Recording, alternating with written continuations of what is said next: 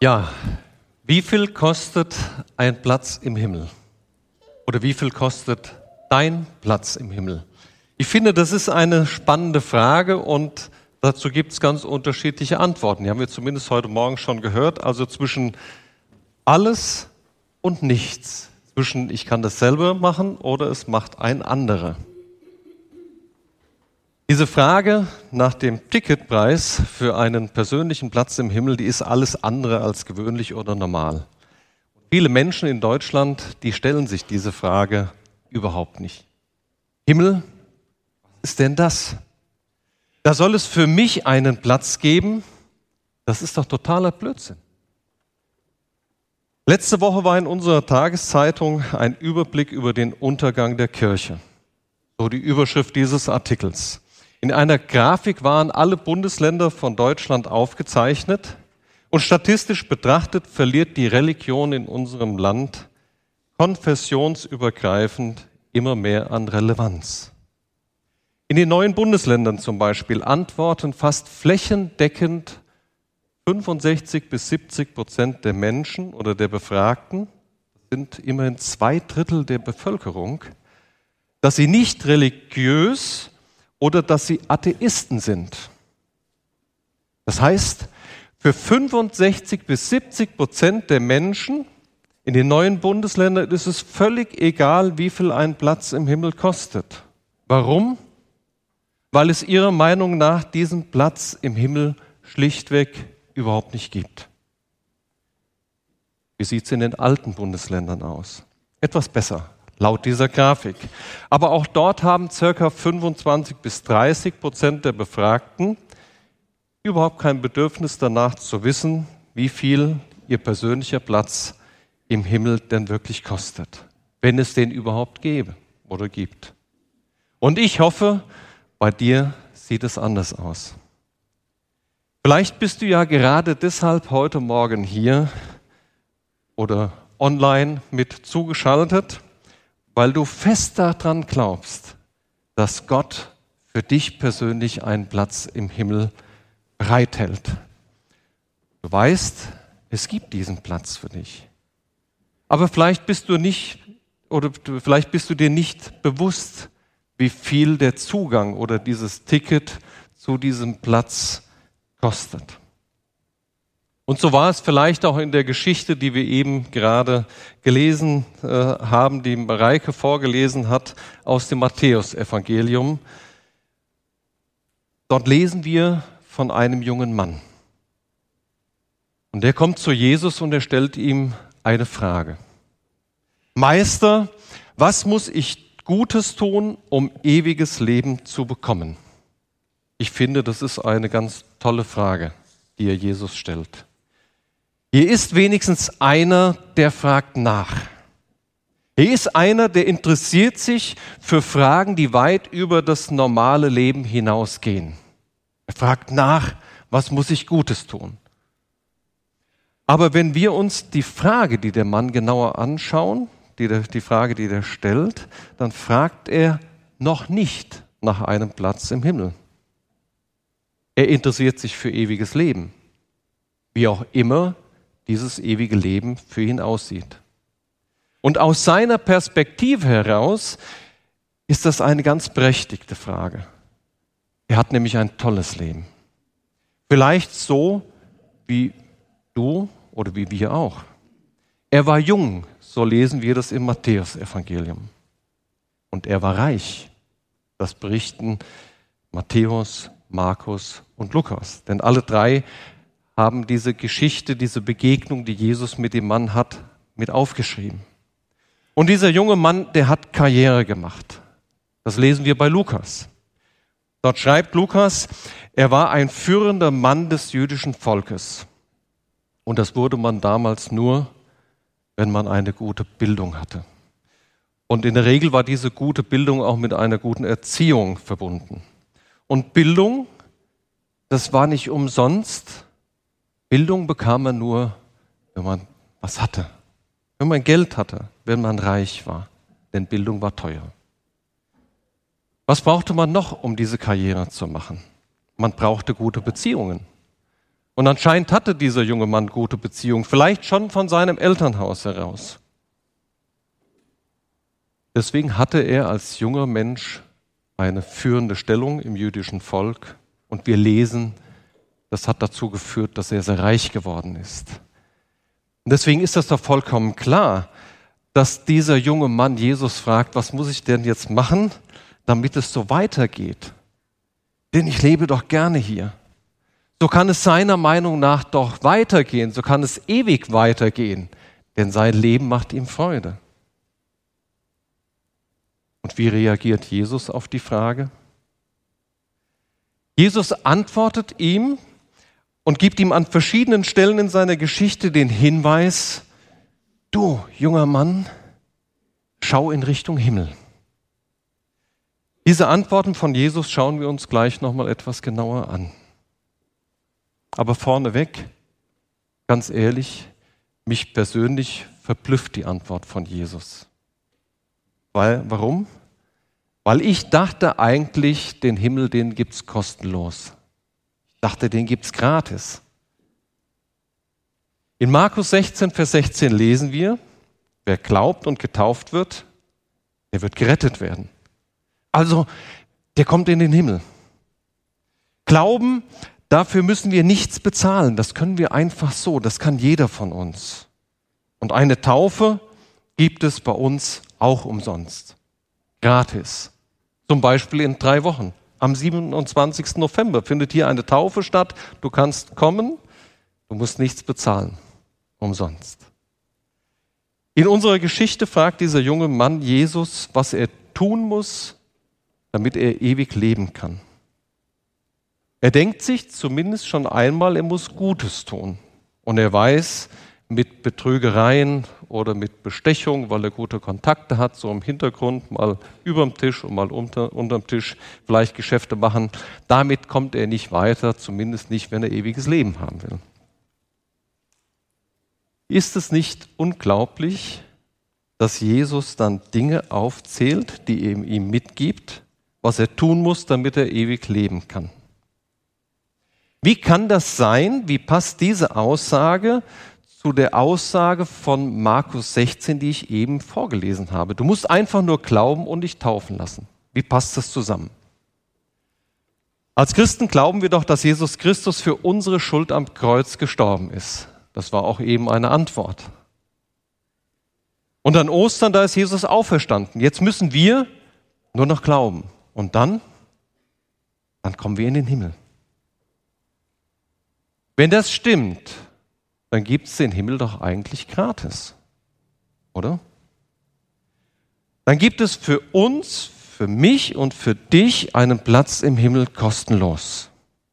Aber das passt nicht zusammen, nicht zu unserem Text. Den Himmel gibt es nicht kostenlos. Leider. Warum? Unser Zugang zu Gott, unser Zugang zum Himmel war für Jesus selbst nicht kostenlos. Jesus selbst hat mit seinem Leben dafür bezahlt. Er hat alles gegeben. Und das unter großen Schmerzen. Am Schluss der Geschichte, die wir gehört haben, fordert Jesus den Mann auf. Er sagt, folge mir nach. Letzte Woche haben wir hier Gottesdienst gefeiert und da hatten wir einen Gast, den Wolfgang Hede. Er ist Mitarbeiter der Hilfsaktion Märtyrerkirche und er hat uns von Menschen berichtet, die Nachfolger sind, die Jesus nachfolgen unter allen Umständen. Er hat uns von Menschen erzählt, die Jesus nachfolgen und leiden müssen. Selbst sein eigener Schwager wurde umgebracht, weil er als Jesus Nachfolger sich zu Jesus bekannt hat. Er wurde getötet. Und ich habe manchmal das Gefühl, dass ich persönlich überhaupt keine Ahnung davon habe, was es für viele Christen in unserer Welt auch heute noch bedeutet, ein Nachfolger von Jesus Christus zu sein.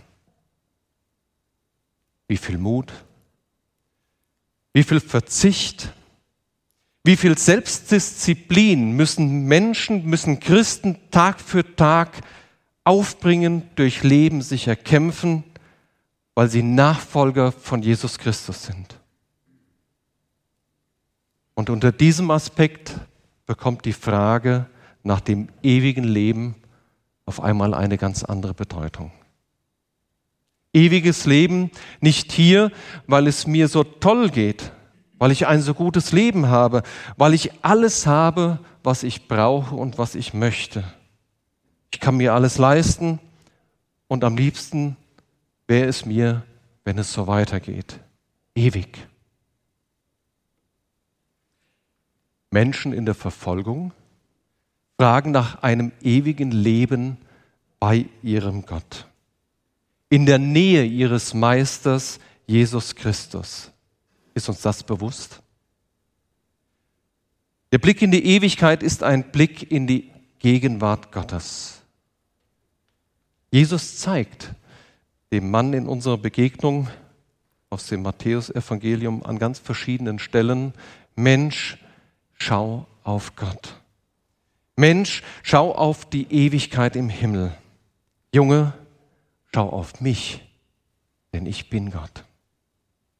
Er zeigt ihm, du musst deine Blickrichtung verändern. Es gibt nicht nur die Ebene hier auf dieser Welt, die du so toll findest. Es gibt mehr. Es gibt nämlich den Himmel. Ja, es gibt ihn wirklich. Das sagt Jesus dem jungen Mann. Der Blick von dem jungen Mann, der war vollkommen von dieser Welt. Und Jesus versucht ihn in seine Gedanken herauszunehmen, weg von dieser Welt hin zum Himmel. Wie sieht mein Blick aus? Oder wie sieht dein Blick aus? Wie sieht deine Blickrichtung aus? Welche Antworten gibt Jesus? Und wenn wir uns in dieser Begegnung selbst wiederfinden, dann gibt Jesus auch uns ganz persönlich, dann gibt Jesus dir persönlich Antworten in diesem Bibeltext. Er sagt, schau auf Gott. Nur Gott ist gut. Das ist die allererste Antwort, die Jesus gibt. Und dann sagt er ihm, halte seine Gebote, halte Gottes Gebote. Und wir kennen alle einige dieser Gebote, auch die, die genannt wurden. Du sollst nicht töten.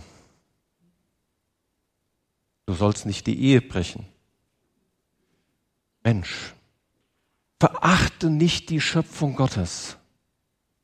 Gott liebt seine Schöpfung. Dann macht er weiter. Du sollst nicht lügen. Achte deine Eltern. Liebe die Menschen, denen du tagtäglich begegnest. Mensch, respektiere die Menschen, die Gott liebt, die Gott in seiner Liebe erschaffen hat.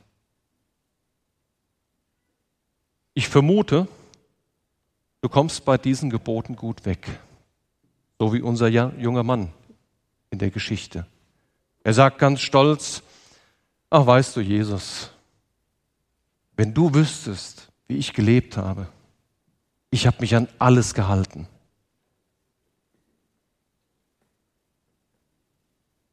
Kann aber auch sein, dass du mit dem einen oder mit dem anderen Gebot so deine Probleme hast. Jesus lädt dich ein, das zu klären. Es geht aber gar nicht darum, einen Katalog abzuarbeiten oder einzuhalten, damit du safe bist, damit du dir sicher sein kannst, dass du einen Platz im Himmel hast. Jesus möchte in unserer Geschichte mehr.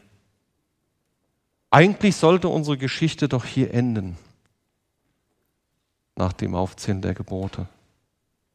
Der junge Mann erfüllt alle Anforderungen, das passt, er ist also safe. Warum fragt er eigentlich weiter? Was muss ich noch tun, fragt er.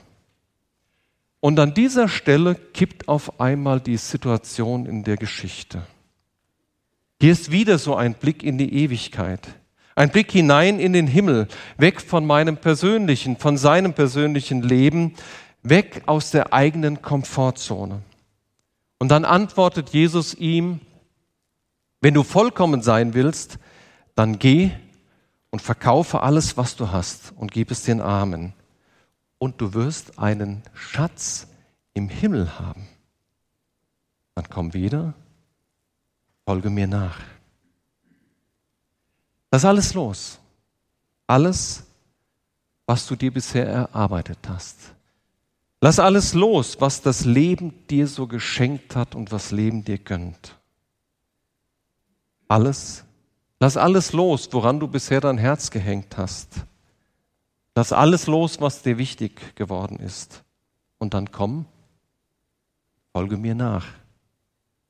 So die Antwort von Jesus. Und auch hier wieder ein Blick in den Himmel. Folge mir nach. Das heißt, beziehungsweise, was heißt das für dich persönlich? Was musst du loslassen oder verkaufen oder anderen geben? An was hängen deine Gedanken fest? Und an was hängt dein Herz? Selber muss mir die Frage auch stellen. Was würdest du aufgeben, um vollkommen zu sein, um zu 100 Prozent bei Jesus zu sein? In unserer Geschichte geht der reiche Mann nach dieser Antwort traurig weg. Es gibt für ihn kein Happy End. Wie sieht es bei dir aus? Gehst du auch weg, traurig und ohne Happy End? Oder bleibst du? Wir wollen gleich gemeinsam das Abendmahl feiern. Und Abendmahl feiern, das heißt auch da zu bleiben, bei Jesus zu bleiben, nahe bei ihm. Die englische Sprache drückt sich dabei sehr wunderbar aus. Da gibt es den Begriff be close to Jesus. Be close to Jesus. Jesus nahe sein, be close mit Jesus, verschlossen und versiegelt sein mit ihm. Möchtest du das? Wir singen gleich das Lied I have decided to follow Jesus. Ich habe mich entschieden, ein Nachfolger von Jesus zu sein. Dieses Lied kann für dich eine Antwort auf die Predigt sein, eine Antwort, die du ganz persönlich Jesus geben darfst. Ich habe darüber nachgedacht. Wie ist das für uns Christen? Ich glaube, wir können ein Leben lang an Gott glauben und uns an seine Gebote halten. Vielleicht sind wir getauft und trotzdem keine Nachfolger. Unser Bibeltext erläutert uns den Unterschied. Der Glaube an Gott ist gut, natürlich keine Frage. Aber Nachfolge bedeutet mehr als Glauben und mehr als ein Katalog von Geboten. Nachfolge bedeutet, in Jesu Nähe zu sein, egal unter welchen Umständen, auch in Verfolgung. Wie viel kostet jetzt ein Platz im Himmel? Wie viel kostet dein Platz im Himmel? Jesus Christus hat es alles gekostet. Und was du, bist du bereit für diesen Platz zu geben? Möchtest du sein Nachfolger sein? Wir feiern gleich das Abendmahl und wir feiern das in dem Bewusstsein, dass Jesus Christus hier ist, dass er anwesend ist. Und während dem Abendmahl wird es eine Lobpreiszeit geben, eine Zeit, die wir nutzen dürfen, in einer persönlichen Begegnung mit unserem Herrn, mit deinem Gott, mit Jesus Christus.